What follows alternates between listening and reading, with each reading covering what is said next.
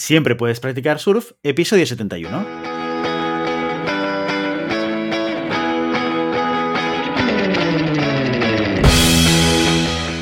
Bienvenido y bienvenida a Siempre puedes practicar surf, el podcast semanal sobre recursos humanos. Nos podrás encontrar en iVoox, Spotify y iTunes y en nuestra página web globalhumancon.com, donde también encontrarás más contenido en nuestro blog e información sobre nuestros servicios. Apúntate a nuestra newsletter y no te perderás nuestros webinars en directo o nuestras formaciones abiertas. Este podcast está pensado para profesionales de recursos humanos, gerentes o jefes de equipo y podrás encontrar técnicas, consejos, ideas, conceptos y noticias sobre la gestión de personas. Eso sí, con un enfoque práctico y aplicable. Mi nombre es Guillermo Cornet, presentador de este programa, y hoy en Siempre Puedes Practicar Surf hemos invitado a una persona con un bagaje muy interesante y que seguro que os va a ayudar muchísimo en un tema muy concreto, que es en optimizar vuestros procesos de selección. Hoy en Siempre Puedes Practicar Surf hemos invitado a Dani Martos para hablar de Recruitment Operations. Empezamos. Muy buenos días, Dani. ¿Qué tal, Guillermo? ¿Cómo estás? Muchas gracias por, invitarme. No, gracias a ti por encontrar el hueco, que, sé que entre el trabajo la paternidad, lo comentábamos antes, encontrar huecos en tu agenda debe ser algo complicado. Pues sí, la verdad es que hoy en día es, bastante complicado. De hecho, ya quedamos hace unos cuantos días y lo tuve que dejar ahí, como dicen, ¿no? Grabado ahí a hierro en mi calendario porque hoy en día, eh, más que nunca, tengo que funcionar bajo, bajo demanda y bajo calendario porque si no, de lo contrario, es muy complicado encontrar un hueco eh, en, el último, en el último momento. Pero bueno, al final ley de vida, ¿no? Totalmente. Eh, Dani, eh, para aquellos que no te conozcan, yo me gustaría explicar una cosa sobre ti que creo que es muy interesante y que tiene mucho que ver con cosas que comentábamos antes de grabar. Dani, Dani Martos es una persona que si googleáis vais a encontrar varios contenidos relacionados con temas de sourcing, de métricas, de, recruitment, eh, tanto en YouTube como en otros canales donde él ha participado. Y yo creo, seguramente este es uno de los elementos que, hacen que cuando pensemos en recruitment muchas veces nos venga a Martos a la cabeza.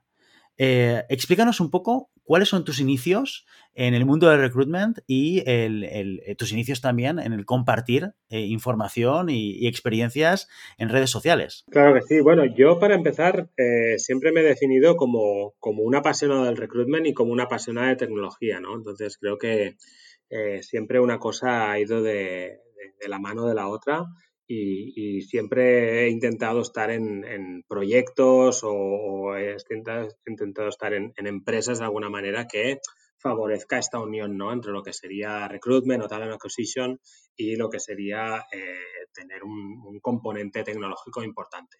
Entonces, ya mis inicios eh, dentro del mundo del recruitment, muchas personas cuando yo les pregunto, oye, ¿tú cómo empezaste en recruitment? Todo el mundo dice por accidente, ¿no? Eh, yo empecé por accidente. Pues en mi caso no, la verdad es que yo siempre, ¿no? Cuando, cuando ya estaba en la universidad, me preguntaban, oye, ¿tú hacia dónde quieres eh, orientar tu carrera? A ver, no te engañaré, a lo mejor era un poco más generalista y decía, yo quiero orientarla hacia los recursos humanos, ¿no? Y dentro de los recursos humanos sí que es verdad que, la selección, ¿no? Como se llamaba cuando, cuando lo estudiabas, eh, era lo que más me llamaba la, atención. A lo mejor, eh, probablemente por algo que, era bastante irracional. no sabes el por qué, pero me gustaría hacer selección. Y poco a poco, pues fui buscando ese camino y tuve la suerte de acabar trabajando en mis inicios en una agencia en, Irlanda, en este caso en Dublín, Y entonces allí eh, creo que también tuve la suerte no solo de mejorar mi inglés, sino de que eh, todo el tema del, recruitment, del talent acquisition, eh, creo, y creo que aún sigue siendo así cuando tú miras a Estados Unidos o a Reino Unido, iban un poco por delante de lo que yo estaba viendo en ese momento en España o en, Barcelona. Y esos son un poco mis inicios. Es decir, yo empiezo a trabajar como recruiter propiamente dicho fuera de España, que en este caso es en Irlanda, para una agencia.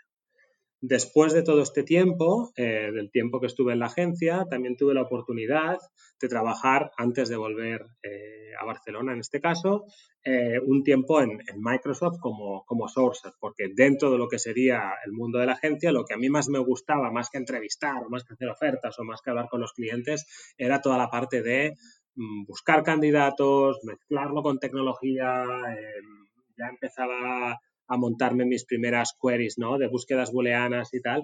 Y siempre lo diré, mm, mi gran suerte también ha sido de coincidir en ese momento con los inicios de Social Talent, eh, que para quien no conozca, Johnny Campbell es, la persona que inició ese proyecto y que ahora es una empresa eh, mucho más madura y que tienen mogollón de contenido también en la red. Eh, pues tuve la suerte de coincidir con los inicios de Johnny Campbell y tenía muchos contenidos gratuitos en Internet. Entonces, a partir de allí, eh, lo diré abiertamente, siempre, me había, siempre había querido ser un poco el, Johnny Campbell español, ¿no? Entonces, eh, gracias a eso es como yo empecé a montar pues mi perfil, primero abriendo un blog, luego más adelante quise hacer lo del canal de YouTube, eh, y así lo fui mm, construyendo, pero de una forma muy natural. Tampoco te diré que me paré a pensar exactamente cómo hacerlo, sino que simplemente lo, lo hice. A veces eso es más importante, ¿eh? el hecho de que tengas la motivación de querer hacerlo. Oye, y qué importante lo que decías, tener referentes, ¿no? Que al final tú identificas a Johnny Campbell como, como una persona eh, que hace cosas que te gustan, que te interesan y que piensas, ostras, yo también puedo hacerlo. ¿Por qué no? ¿Por qué no? Yo me convierto en ese Johnny Campbell eh, español e, e, intento hacer lo mismo para un mercado que, como tú bien dices, y estoy totalmente de acuerdo, todavía estamos o seguimos estando todavía a, entre comillas, a años luz de lo que sucede en el norte de Europa y evidentemente de lo que sucede en Estados Unidos, ¿no? Que vamos un poco como a rebufo de lo que pasa ahí. Me interesa tocar, porque tienes una mezcla, un, perfil muy interesante, que ya lo decías tú, tocas tres dimensiones que no necesariamente son obvias para una persona de un perfil de recursos humanos, que tiene que ver, evidentemente, bueno, un interés eh, que no sabes bien, bien de dónde sale, como tú dices, ¿no? Del recruitment, de la selección de, personas, pero también otras dos cosas que creo que eh, posiblemente en la, conjugación de las tres hace que el perfil sea eh, muy, muy especial, ¿no? Que es interés por la tecnología, ¿vale? Y sobre todo hay un tercer punto que creo que es muy importante, que es interés, por los procesos, ¿no? Por el cómo se hacen las cosas. Dentro de tu bagaje profesional, tú has pasado por diferentes sitios, y, pero me gustaría detenerme eh, para entender las prácticas que tú estuviste liderando en su momento en dos de tus experiencias, que son las dos últimas, ¿no? Eh, en Travel Perk, que me consta, porque lo he oído de otras entrevistas que has explicado muchas cosas sobre esa experiencia en Travel Perk, me consta que pasasteis eh, de 25 a 400 personas en muy poco tiempo. Y claro, eso implica un trabajazo eh, no solamente en términos de ejecución a nivel de, recruitment, sino también en, términos de, calidad de la ejecución, de cómo yo hago las cosas, ¿no? En, ese sentido, cuando tú te involucraste en el proyecto de Travel Perk, ese reto, ¿cómo lo encarasteis? ¿Qué, es lo que hicisteis? ¿Qué planteasteis para dar respuesta a algo tan heavy como es multiplicar eh, de 25 a 400 personas una organización? Hmm. Bueno, es una muy buena pregunta. También tengo que decirte que al principio cuando yo fui a la entrevista de, de y el CEO me dijo, mira, hoy somos aquí 25 en esta sala, pero en pocos años eh, yo calculo que seremos 350 o 400. En ese momento le dije, ah, sí, claro, mm, ningún problema, parece un reto muy interesante, pero luego cuando salí de la entrevista pensé, bueno, poco creíble. Ya veremos, No, ya veremos si todo esto pasa, ¿no? Porque evidentemente tienes que tener un producto y tienes que tener unos inversores y te tiene que ir todo bien y tal y cual, pero ostras, mm, a medida que iba avanzando, eh, iba viendo que todo eso, que todo eso iba en serio, ¿no? Pero una de las cosas que más me atrajo de Travel Perk, y también tengo que decir que aquí jugó un, un papel importante eh, alguien que también ha sido para mí una referencia, que es Alberto Lavao, que fue mi manager en una empresa anterior en Cycle y luego también fue mi manager en, en Travel Perk, y fue quien me llamó y me dijo, oye, tengo este proyecto nuevo entre manos, ¿quieres formar parte de él? Y dije, eh, sí, claro, me, me uno y, vayamos hacia adelante es que eh, desde un principio eh, vimos que Travelper tenía ganas de crecer, pero también tenía ganas de, contratar, digamos, un equipo experto y que les iba a dar un, lienzo en blanco ¿no? Para, para, montar el equipo y para hacer crecer el equipo de la, de la manera que ellos creyeran que era la mejor. Entonces, creo que desde un, buen, desde un buen principio, empezando por el CEO de TravelPerk, por, el CPO, que eran, digamos, el equipo eh, cofundador, y luego por el resto de personas, digamos, del leadership team, siempre hubo eh, esta visión del equipo de recruitment como un, como un equipo de, de, de, advisors, ¿no? Más de que de meros ejecutores de búscame candidatos y tráemelos y hazles una oferta, que esto, mm, desafortunadamente, ya no va tanto de países, pero va de cultura de empresa. Y sí que es verdad que hay algunas empresas que están a años luz de esto, ¿no? Que ven a la persona de selección o a la persona de talent acquisition como alguien que se dedica a ir a LinkedIn o a InfoJobs o a la página de empleo, em, recoger currículums, hacer cuatro entrevistas y si no cumplen con sus números, pues les meten una bronca y siguen hacia adelante. Mientras que aquí nosotros a todos los niveles fuimos los expertos y de alguna manera eh, tuvimos la, capacidad de decir eh, cómo había que hacer las cosas y evidentemente pues, pues con, todo el feedback constructivo que todo eso lleva, eh, ¿no? que puede haber, fuimos capaces de alguna manera de implementar los procesos y la tecnología alrededor, etcétera, como nosotros creímos que era la mejor manera de hacerlo, siempre teniendo en mente varias cosas. Una, ser Mm, predecibles, ¿no? La, predictibilidad, de alguna manera, decir, oye, cualquier persona que inicie un proceso, este es el camino que va a seguir. La segunda, la escalabilidad, es decir, si hoy somos 15 y mañana tenemos que ser 150, ¿cómo lo vamos a hacer? Porque si al final somos artesanos, bueno, pues la artesanía te da mm, para doblar el equipo hasta 30, pero cuando lo quieres doblar a 60 o a 120 o a 240, pues probablemente la artesanía ya no funciona. Tienes que, dentro, digamos, de, dar una buena experiencia al candidato, y esto es otra cosa que es importante, eh, tienes que ser capaz, de alguna manera, entre comillas, de, productivizar estos procesos, ¿no? Y luego eh, tuvimos que poner pues toda la tecnología a trabajar para nosotros, ¿no? Me gusta decir que tú tienes que poner la tecnología a trabajar para ti, no tú trabajar para la tecnología. Evidentemente siempre hay un, un proceso de un periodo de implementación, de toma de requisitos, si lo quieres llamar así, tal y cual, pero al final tú tienes que tener los sistemas trabajando para ti, ¿no? Eh, y ayudándote a ser pues, más eficiente o a tener más números. Entonces, bueno, la, la, la experiencia de TravelPerk, de nuevo, tuve la suerte de tener unas personas a mi alrededor que realmente creyeron en que el talent acquisition se podía hacer bien y entonces, bueno, pues fuimos capaces de eh, diseñar estos procesos, que la compañía los siguiera, eh, de tener una metodología, que la compañía pues la siguiera eh, y luego pues evidentemente pues fuimos escalando el equipo y también hubo un equipo de personas que creció dentro de Talent Acquisition. Empezamos siendo dos personas en Talent Acquisition, eh, una de ellas además era HR Director y acabamos siendo un equipo como de 15 o 16 personas entre, entre HR VPs y, recruiters, ¿no? Pero al final yo creo que todos teníamos muy buena sintonía en cómo eh, estaban de alguna manera diseñados los procesos y cómo había que seguirlos y de alguna manera eh, cuáles eran las herramientas que utilizábamos y cómo lo podíamos hacer para compartir la información. Entonces, yo fui de alguna manera la persona que probablemente también, pues porque había estado ahí desde el principio, ¿no? yo estuve cuatro años en Travelperk, eh, pues que de alguna manera fue la persona que, que, tuve la suerte de poder liderar todo este proceso de crecimiento a todos los niveles, ¿no? De los procesos, de las metodologías, de contratar más personas para el equipo, de hacer sesiones de training, eh, de facilitar la comunicación, eh, y de ir de alguna manera pues evolucionando el equipo de la acquisition a la vez que la empresa iba evolucionando. Claro, dices una cosa que es muy interesante que es, oye, cuando la función del recruiter se convierte en algo estratégico o algo que acompaña a la dirección o la estrategia de la compañía y dices, claro, es que en algunas compañías esto no sucede. También hay que decir y hay que, y hay que ser un poco autocríticos en recursos humanos y es que muchas veces no hemos sabido cómo hacerlo. O sea, yo, ya, ya, te hablo de mi propia experiencia. Yo que vengo de un perfil generalista, yo no he sido especialista en recruitment, que he hecho recruitment, evidentemente, porque me ha tocado eh, liderar funciones generalistas de recursos humanos. Eh, no siendo mi bagaje, mi bagaje técnico, yo tuve que aprender a hacer recruitment y, y al principio el recruitment que hacía era muy funcional, era muy eh, busco candidatos según el criterio que me mandan y cuando no hay candidatos con el perfil, como tú bien dices, pues llega la decepción y llega la visión de que el trabajo se está haciendo incorrecto, ¿no? Y fue, fue al cabo del tiempo, al cabo de los años que empecé a pensar, aquí hay que darle un giro de tuerca, esto no, esto no puede ser así porque eh, no estamos, primero porque no estamos aprendiendo. O sea, si yo me enfrento a cada proceso de selección de nuevo, simplemente con unos requerimientos y con un proceso de búsqueda, no, acabo de entender dónde está el problema.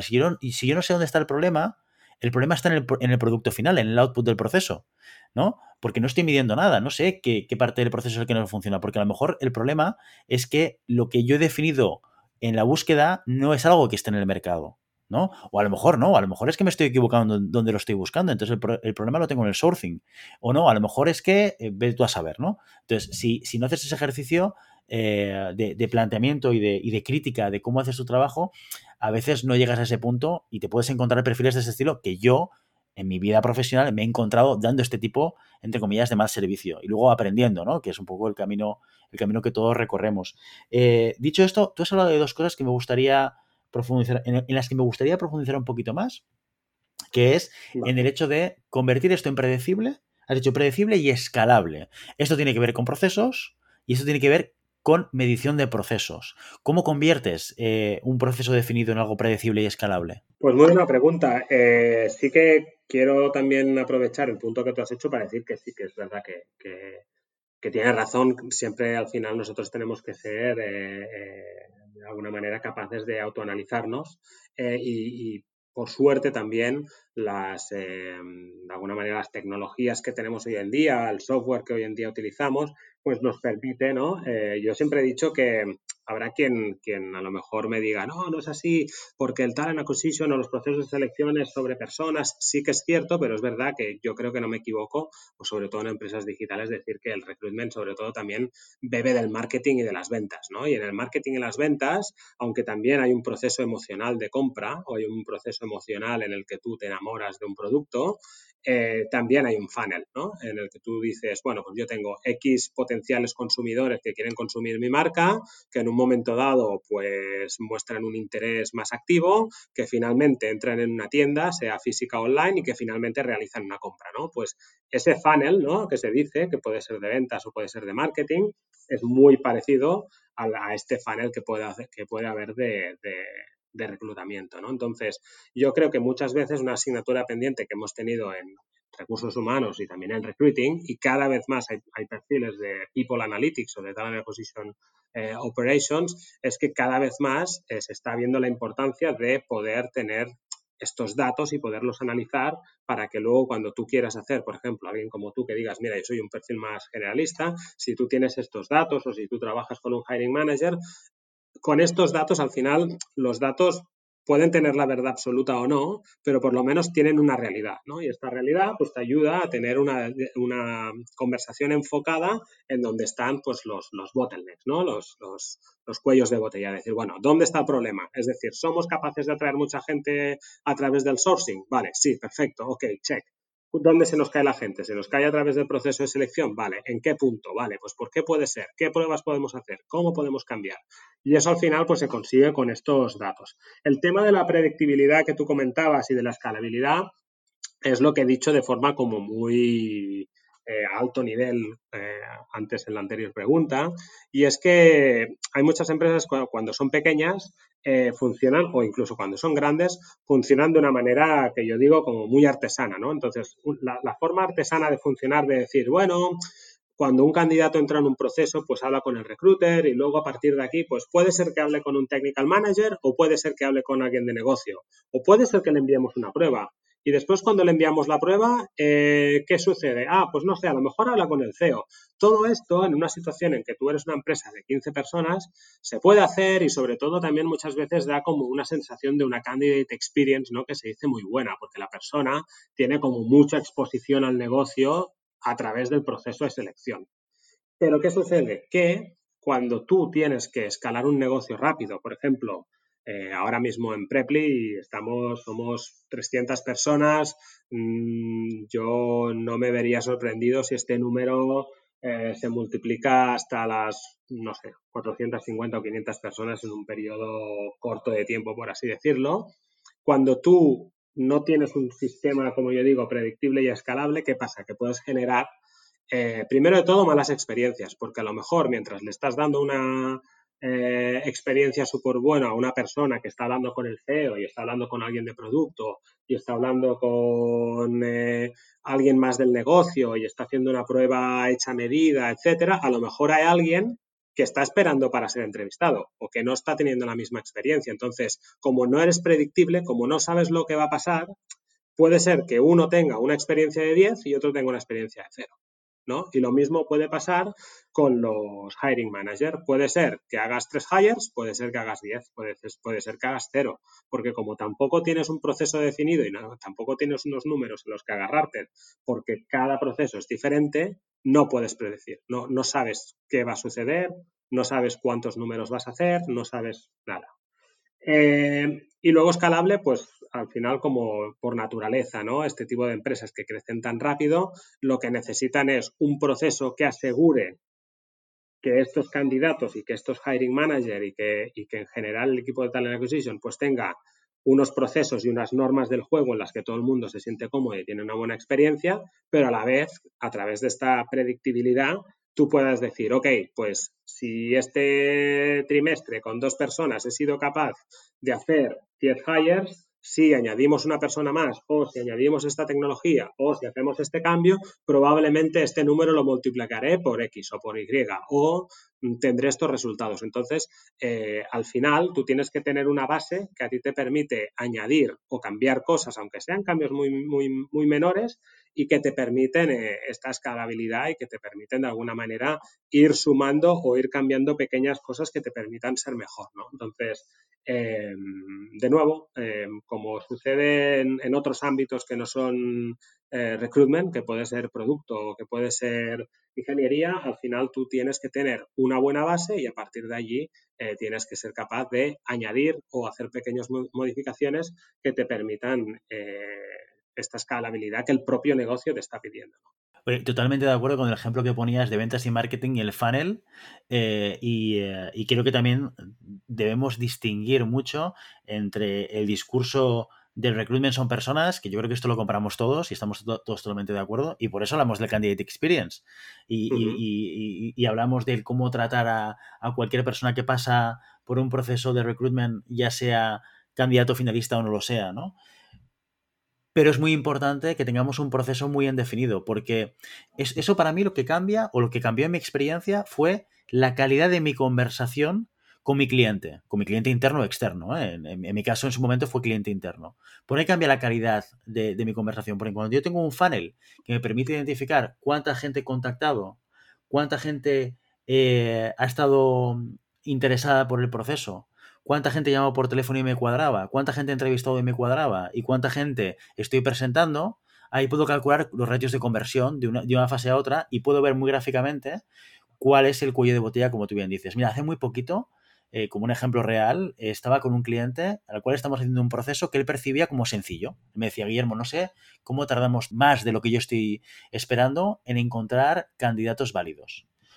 Eh, claro, ante esta pregunta, si tú no has medido nada, ¿a qué te enfrentas? Te enfrentas a defender a los candidatos que has presentado, ¿no? Porque no tienes sustento de todo lo que ha pasado antes. Nosotros, como tenemos la experiencia de, hacer este tipo de analíticas en, muchos procesos, pues lo que hacemos es presentar un funnel y decirle, pues mira, la, realidad es que para este proceso hemos picado a 1.500 personas o hemos cribado a 1.500 personas, ¿vale? Hemos hablado con 70. De estas 70, al final, con lo que tú nos estás pidiendo, hemos acabado haciendo 12 entrevistas el ratio de conversión es bajísimo. Y además con, unos gráficos que explican, pues mira, el problema es esto que estás pidiendo, esto que estás pidiendo y esto que estás pidiendo. Si yo varío cualquiera de estas exigencias, mi funnel va a cambiar. ¿Vale? Y candidatos que yo no he dejado pasar a la, segunda fase, eh, podrían pasar a la segunda fase y alimentar este funnel. ¿Por qué? Porque aunque tú percibas, y esto es una percepción, y esto, claro, si empezamos a hablar de percepciones y de sensaciones, ¿qué pasa? Que no avanzas, no tienes toma de decisión posible. Pero en cambio, si, si lo ves sobre un listado de gente cribada, con las características y demás, ahí sí que puedes decir, mira, te podrás creer o no, que este perfil es más fácil o más difícil. Pero fíjate lo que te dicen los números. Lo que dicen los números es que no es tan evidente encontrar este perfil que tú estás buscando. Con lo cual yo, yo 100% de acuerdo y es una de las cosas que también aprendí con el tiempo y me costó, porque yo también la cagué mucho en selección, también te lo digo, eh, hasta, hasta llegar al punto de decir, tengo que medir para poder entender. Dicho esto, me gustaría preguntarte... Ahora, tú tienes una experiencia, eh, como tú decías, startup, crecimiento acelerado, de 25 a 400, algo que debe ser como muy exigente en, el sentido de volumen-calidad, ¿vale? Porque también lo, contabas en alguna entrevista que, de estas que has hecho en Factoria, lo contó Tony Jimeno, eh, que otro de los éxitos de, Travel Perk fue que la fidelización fue buena.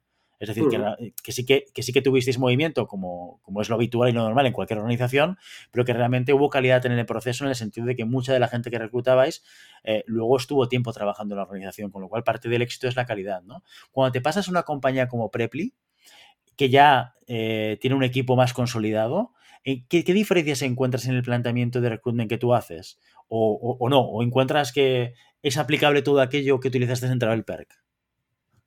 Sí, bueno, era aplicable porque sí que es verdad que Preply, yo creo que al final el contexto de Travel Perk y de Preply es muy diferente de la manera en que crecen. Es decir, Travel Perk, pues por la razón que sea, tenía muy claro ese CEO ¿no? que, que he comentado, tenía ya la, esa visión de que iban a crecer y que en tal momento iban a levantar X rondas y ya desde un momento, digamos, muy... Desde, de, hecho, una empresa de 25 empleados que tuviera un director de recursos humanos y un recruiter era incluso anómalo, ¿no? Entonces, una empresa que ya desde un estadio tan preliminar tuviera estas dos personas en el equipo, eh, bueno, pues nos dio esa ventaja y nos dio esa posibilidad de, alguna manera de, sentar muy bien las bases, ¿no? Preply yo creo que a lo mejor se alinea más con ese tipo de empresas de que en un momento dado empiezan a crecer, tienen dos o tres personas generalistas de recruitment que van haciendo y tienen su ATS y tal, pero lo que te digo, a lo mejor pueden trabajar aún en lo que yo llamo un, un, ambiente más artesano, ¿no? De decir, bueno, pues tengo mucho, tengo mucha exposición al CTO, pues si hago ingenieros, lo hablo con él, más o menos, vamos haciendo los procesos como, como, como podemos, pero bueno, tampoco tenemos mucho data.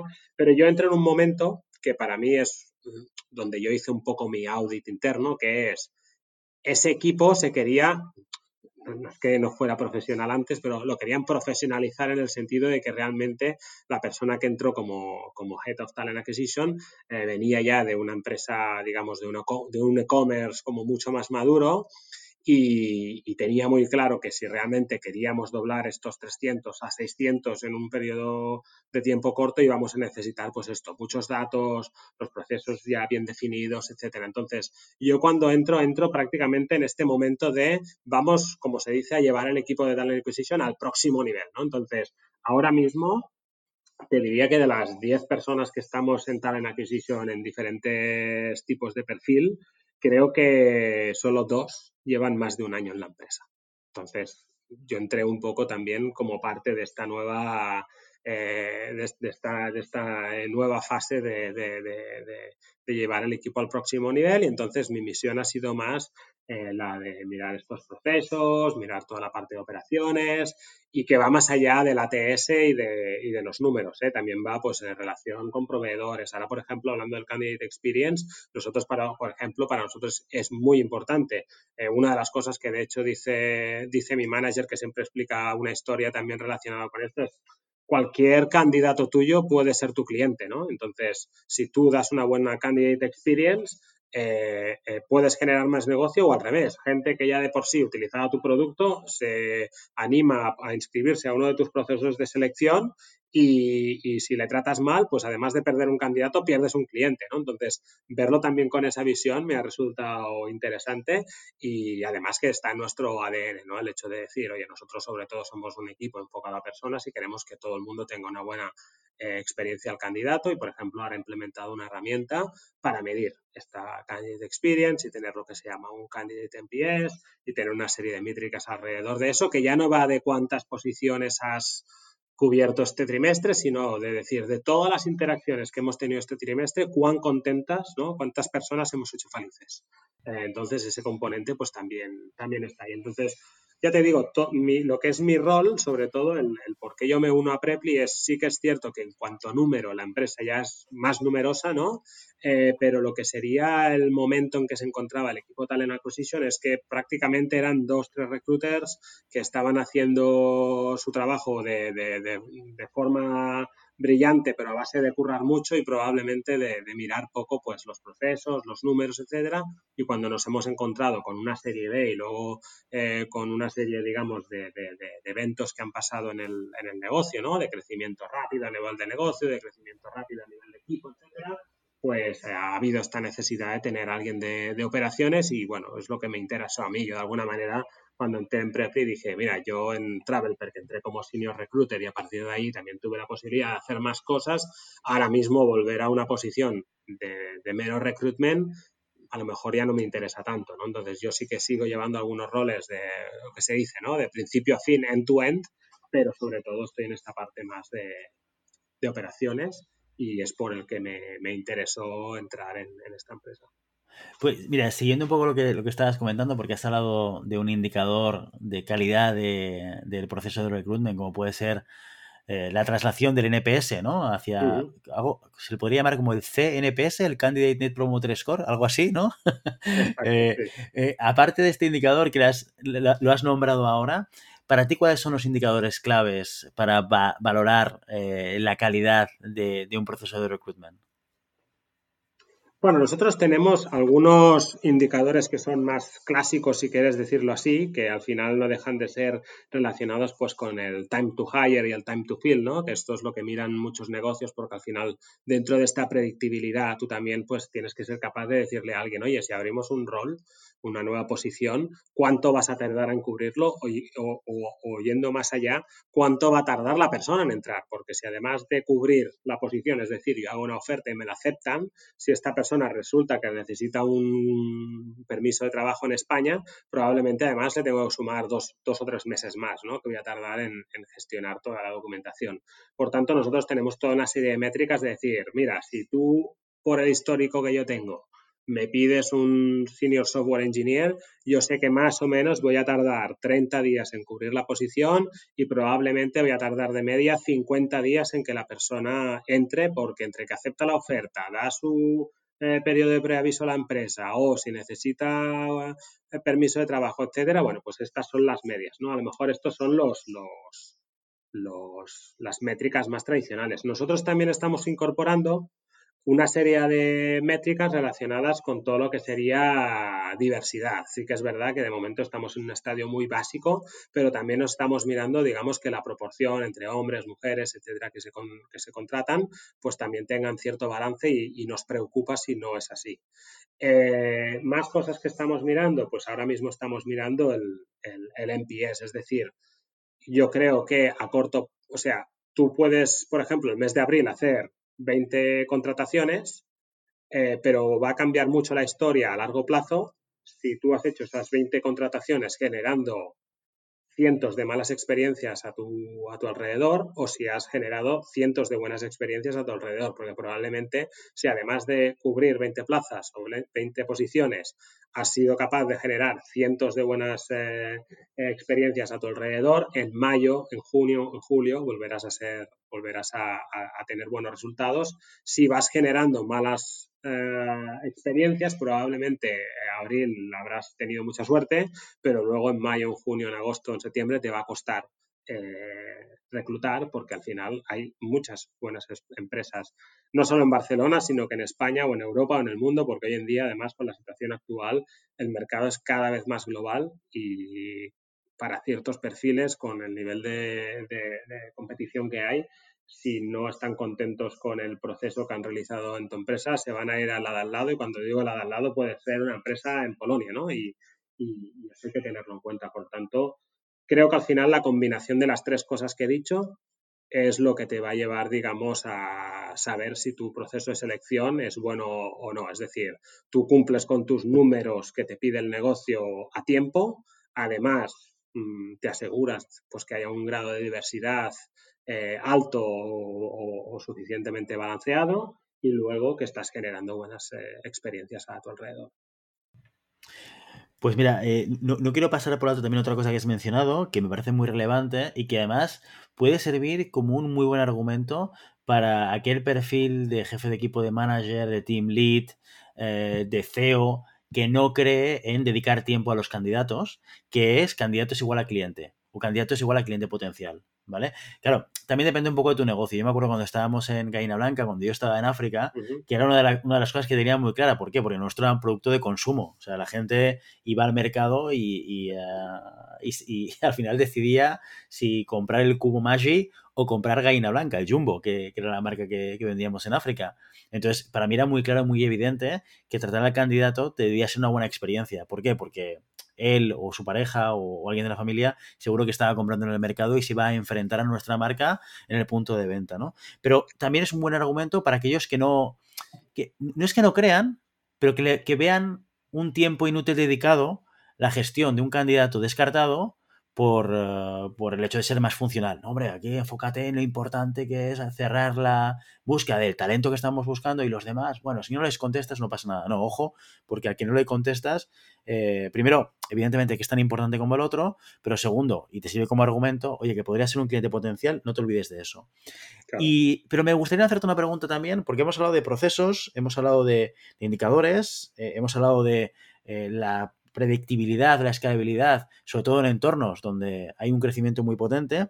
Y me queda una pata más que tengo que preguntarte, Dani, y aquí sí que quiero que te mojes mucho, ¿vale? Eh, y es la parte de tecnología. ¿Vale? ¿Qué tecnologías, tú en tu experiencia, porque claro, desde Travel Perk hasta ahora, seguro que has llevado tiempo trasteando con mil tipos, no solo de ATS, sino de otro tipo de tecnologías para mejorar y potenciar la gestión de los procesos de selección. Para ti, ¿cuáles son las mejores? Y esto que quede entre paréntesis, que esto aquí no cobramos nada por nadie, ¿eh? O sea, pero, pero sí que me interesa tener tu experiencia de decir, mira, a mí esto es lo que mejor, o este sistema es el que mejor me ha funcionado, o este con este combinados me ha dado una mejor solución. Venga, va, me voy a mojar. Mira, estoy escribiendo y todo aquí nombres para no dejarme, para no dejarme nombres. Eh, habrá algunas cosas que evidentemente son las que todo el mundo conoce y no voy a abrir los ojos a nadie, pero espero que haya algunas cosas que sí que sean eh, eh, más nuevas. a ver, en la parte de, de, sourcing, en lo que sería búsqueda y contacto con candidatos, es decir, cuando tú ya no se trata de hacer de publicar tu rol y esperar a que alguien se inscriba a través de la web, sino que realmente tienes que hacer búsquedas.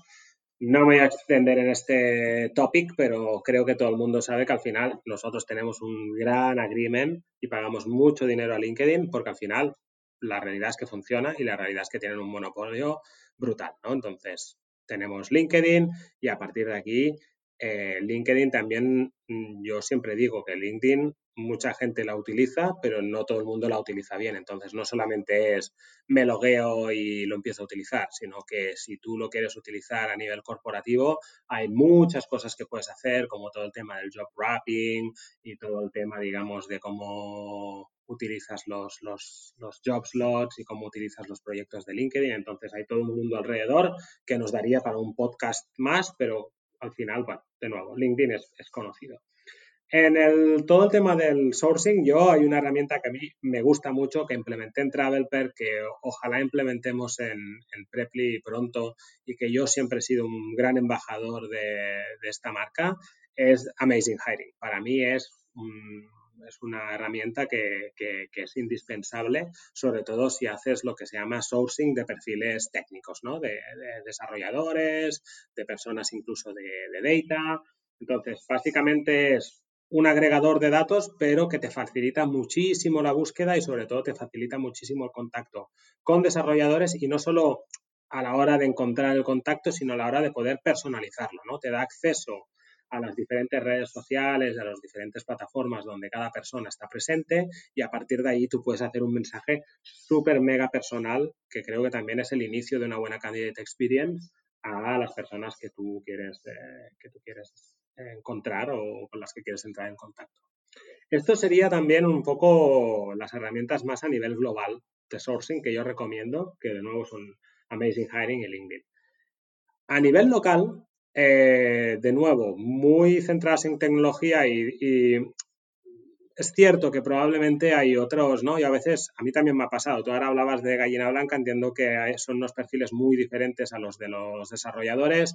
Yo fui a dar unas clases eh, en el pasado en, en, Vigo y me acuerdo que alguien me dijo, oye Dani, todo esto que tú explicas de Amazing Hiring y tal está muy bien, pero oye, yo al final lo que busco son pescadores o son personas que puedan trabajar en una, en una en una, en una fábrica, digamos, de metalurgia o en un perfil más tradicional. ¿Cómo lo hago? Pues, pues sinceramente, ahora mismo la tecnología y probablemente ya no es una cuestión de tecnología, es una cuestión cultural. Hay una serie de perfiles que a lo mejor están en Facebook, a lo mejor están en Instagram, pero realmente encontrarlos en clave profesional es muy complicado, ¿no? Entonces, todas estas herramientas, evidentemente, para perfiles de marketing digital, desarrolladores, etcétera, ya son, ya son perfiles que culturalmente hablando eh, están más dados a tener un perfil en Internet, ¿no? Entonces, creo que todo llegará, pero ya te digo, más a nivel global sería esto.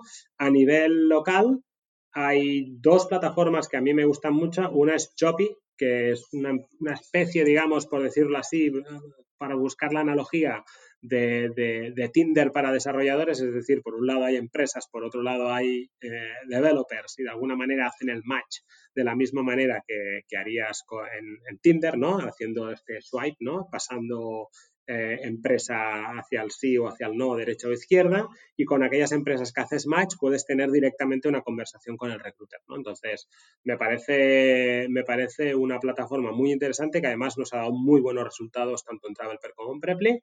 Y luego también está Circular, que básicamente Circular me parece también un, un proyecto muy interesante porque básicamente aplica lo de la eh, economía circular al recruitment y también al tema del candidate experience en el sentido de que tú como recruiter, yo como recruiter, mi compañero como recruiter, tenemos cientos de conversaciones al mes con diferentes candidatos y hay candidatos que tú dices, ostras, yo contrataría a esta persona, pero por X razón no es el match perfecto.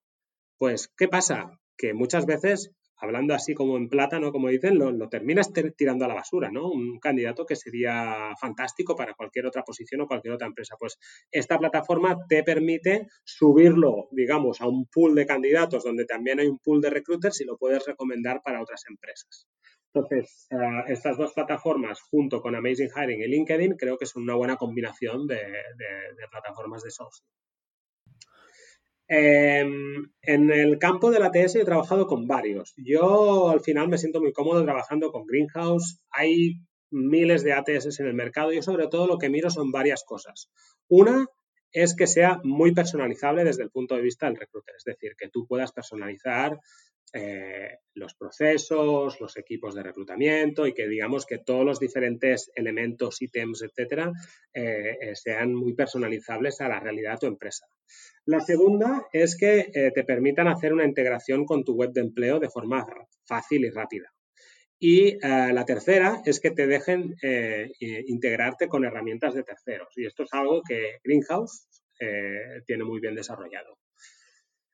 Luego, a nivel de Candidate Experience, como he comentado, acabamos de implementar una herramienta que se llama START, S-T-A-R-R, o sea, R-R-E-T, eh, que básicamente es una herramienta de Candidate Experience que te permite cuando tú terminas el proceso de selección con una persona, ya sea porque la contratas o porque la descartas o porque esa persona mm, se cae del proceso, recibe un email con este eh, Candidate NPS Scoring que puede puntuar y además una serie de preguntas cualitativas que te permiten recoger todos estos, estos datos. Y luego, eh, para mí también es eh, muy importante otra herramienta que se llama eh, Zapier, que básicamente es, es, una herramienta, digamos, una plataforma que te permite conectar varias aplicaciones entre sí, es decir, que te permite automatizar. No voy a recomendar ninguna herramienta de, digamos, de, de, assessment de candidatos técnicos, como, como pueden ser Codility o Coderbytes porque realmente no me gusta ni me consta que a los desarrolladores tampoco les gusta, pero por ejemplo, para poner un ejemplo, a través de Zapier eh, hemos podido automatizar la forma en que el feedback que recibimos en un sitio se cargue automáticamente en Greenhouse. Entonces, sobre todo, yo también soy una persona que a nivel de operaciones, toda la parte de eh, procesos y toda la parte de, tecnología, me gusta que sea lo más eh, automatizada posible. Y luego, para finalizar, eh, una cosa que hice en Travelper, que hay por ahí algún webinar que he hecho o alguna, alguna charla que he dado, eh, utilizamos Looker para dar visibilidad a todos estos datos, es decir, tú a través de la TS puedes eh, sacar una serie de reports, pero al final no dejan de ser reports que vas sacando uno a uno. Y gracias a Looker, que es una herramienta de Business Intelligence, pues pudimos hacer lo que se llama un dashboard de recruitment, por tanto, ya sea Power BI o sea eh, eh, Looker o sea Tableau, me parecen herramientas indispensables. y finalmente TalentApp. ahora mismo hay un proyecto del que también formo parte que se llama TalentApp, donde básicamente, y esto está siendo uno de los, de los retos que están teniendo muchas empresas, que es recabar información sobre salarios eh, a través, o sea, de una forma rápida y creíble, eh, en este caso a través de Internet. Es decir, es una información que aún hoy en día es muy tabú, es muy difícil de encontrar y gracias a Talentab pues podemos generar estos reports eh, que te dan información prácticamente a tiempo real de cómo están pues, los diferentes niveles salariales para diferentes roles alrededor del mundo.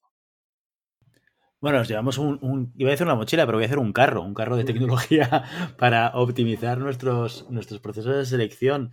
Em, eh, además, se nota que te gusta la tecnología porque has hablado de uno que seguramente los que estamos en recruitment o los que estáis muy especializados en recruitment, pues eh, que os suena, como los ATS que has comentado o como las herramientas de sourcing, pero súper importante lo que tú dices, o, la suerte que, que, tienen en Preply, tener una persona orientada y especializada eh, en parte en exclusiva a mejorar el proceso el hecho de que pues, utilices herramientas como Zapier, que al final es un conector, ¿no? Que te permita automatizar y que lo que pase en un sitio automáticamente, ¡pum!, se te ponga en el otro. Porque justamente cuando estabas explicando antes de la de Zapier, pensaba, bueno, y, eh, esta herramienta Starret creo que se llamaba, ¿no? Que, decías, ¿cómo lo conectas con tu ATS? Porque al final tiene que ir conectado, porque si no, como sea manual, te pegas un tiro directamente, ¿no? Y, supongo que Zapier es una de las herramientas que utilizas para, para hacer, para captar un trigger de una herramienta a otra y, provocar una acción en otra herramienta, ¿no? Ahí está.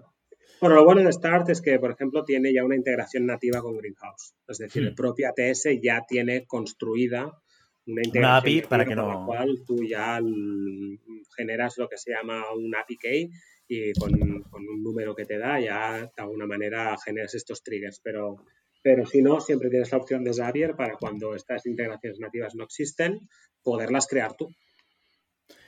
Muy bien, Dani. Oye, pues eh, hemos hablado de un montón de cosas en este tiempo que hemos estado charlando, de procesos de selección, de cómo optimizarlos, de cómo medirlos, de, tus primeras etapas y de. Y mira, no, lo he dicho antes, Social Talent. Oye, os recomiendo que lo, que lo miréis y lo, sigáis porque, lo sigáis, porque si estáis en el mundo del recruitment, también es una plataforma con mucha información y además hay cursos especializados de, de recruitment que son, que son muy interesantes. Eh, nos has hablado también del reto de, de crear una, o de apoyar el crecimiento de una organización tan bestia como el de Travel Perk, pero también el de eh, optimizar o llevar al siguiente nivel la gestión del recruitment en una compañía como Preply. Eh, así que nos llevamos muchos elementos prácticos, muchas, eh, muchos consejos, muchas tecnologías que si no conocemos o si no conocéis, que puede ser interesante descubrir para, para, aplicar. Así que Dani, muchísimas gracias por, por todo el tiempo que nos has dedicado.